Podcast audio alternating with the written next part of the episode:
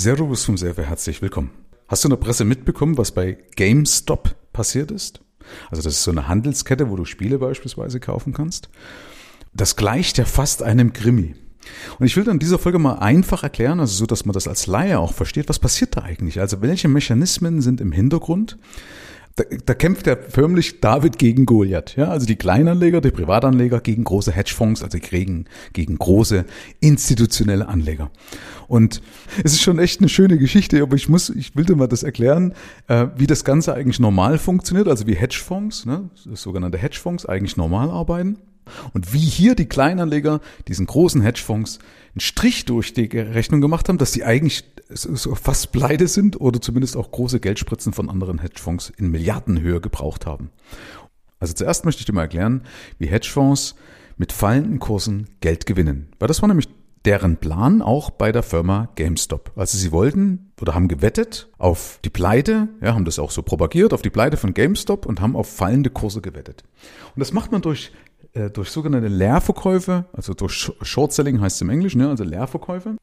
Der Name Leerverkäufe bedeutet schon, dass du eigentlich mit nichts handelst. Also du hast nichts in der Hand, mit dem du eigentlich handelst. Will ich dir erklären. Stell dir vor, so ein Hedgefonds geht normalerweise zu einer Bank und leiht sich Aktien aus. Also die besitzen die nicht, sondern sie leihen über eine Bank, leihen die sich beispielsweise Aktien aus.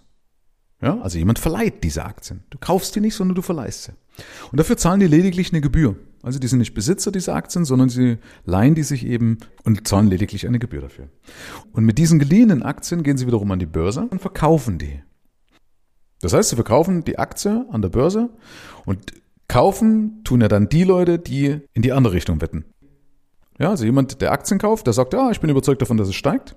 Und die Hedgefonds sind davon überzeugt, dass es fällt. Und so wechselt praktisch die geliehene Aktie den Besitzer. Zu jemand, der sagt, ach, das wird schon gut gehen, GameStop ist noch eine tolle Geschichte und kauft praktisch da die Aktien auf.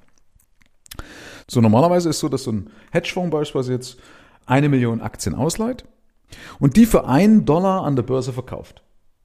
Ja, das heißt, er leiht sich eine Million Aktien und verkauft die an der Börse für einen Dollar. Das heißt, er hat jetzt eine Million Dollar in Bar. Nachvollziehbar? Ja, also eine Million Aktien tauscht er ja gegen Geld und hat dadurch eine Million Dollar in Bar. Und der normale Weg ist dann, dass die Aktien zu einem festen Zeitpunkt wieder zurückgekauft werden müssen. Also du musst dir vorstellen, die leihen sich die Aktien immer über einen festen Zeitraum, beispielsweise meinetwegen einen Monat, okay? So, und am Ende dieses Zeitraums müssen sie die Aktien wieder zurückkaufen. Und sie, dadurch, dass sie auf fallende Kurse wetten, ja, und wenn das eintritt, dann passiert folgendes, dass der Kurs von einem Dollar auf 50 Cent meinetwegen fällt. Okay? Das heißt, um die Aktien zurückzukaufen, braucht er jetzt nicht mehr eine Million Dollar aufbringen, sondern nur noch die Hälfte. Ja, weil der Kurs um die Hälfte gefallen ist, also muss er auch nur 500.000 Dollar aufbringen. Das heißt, wenn das so funktionieren würde, hat so ein Hedgefonds 500.000 Dollar Gewinn gemacht, abzüglich der Gebühren fürs Ausleihen. Okay? Kann man jetzt sagen, ist gierig oder nicht, das will ich gar nicht bewerten, ja, weil die machen das ja manchmal auch, um sich selbst beispielsweise abzusichern. Das ist ja manchmal auch so eine Versicherung, was sie selbst machen. Also ist jetzt nicht immer böse, okay, das muss man also auch verstehen. Aber äh, in dem Fall ist es eigentlich schon echt ein lustiger Krimi. Also die wetten eben drauf, dass sie damit gutes Geld verdienen können. So, und das haben dann die Kleinanleger mitbekommen und haben gesagt, Mensch, GameStop ist doch eine schöne Firma und es ist schade, wenn man die jetzt da über die Klinge springen lassen, nur wegen jetzt der Pandemie und Corona, weil dort keiner einkaufen kann und so weiter und so fort. Und haben sich praktisch in, äh, oder haben sich verabredet, ich glaube sogar auf Reddit, das ist so sowas halt wie Facebook, halt nur irgendwie anders, ja, also wo du dich praktisch eben äh, in Social Media treffen kannst. Und dort haben sich die Privatanleger verabredet und haben gesagt, weißt du was, wir machen den Strich durch die Rechnung und wir kaufen jetzt einfach GameStop. Und natürlich, wenn Leute mehr kaufen, dann steigt der Kurs, ja. Also Angebot und Nachfrage regelt ja den Preis. Ne? Und wenn viele Leute kaufen wollen, steigt automatisch der Kurs. Das heißt, die Rechnung für die Hedgefonds ging jetzt nicht auf und der Kurs ist in, in schwindelerregende Höhen gestiegen. Ja, also das ist praktisch jetzt um 800 Prozent oder sowas ungefähr gestiegen.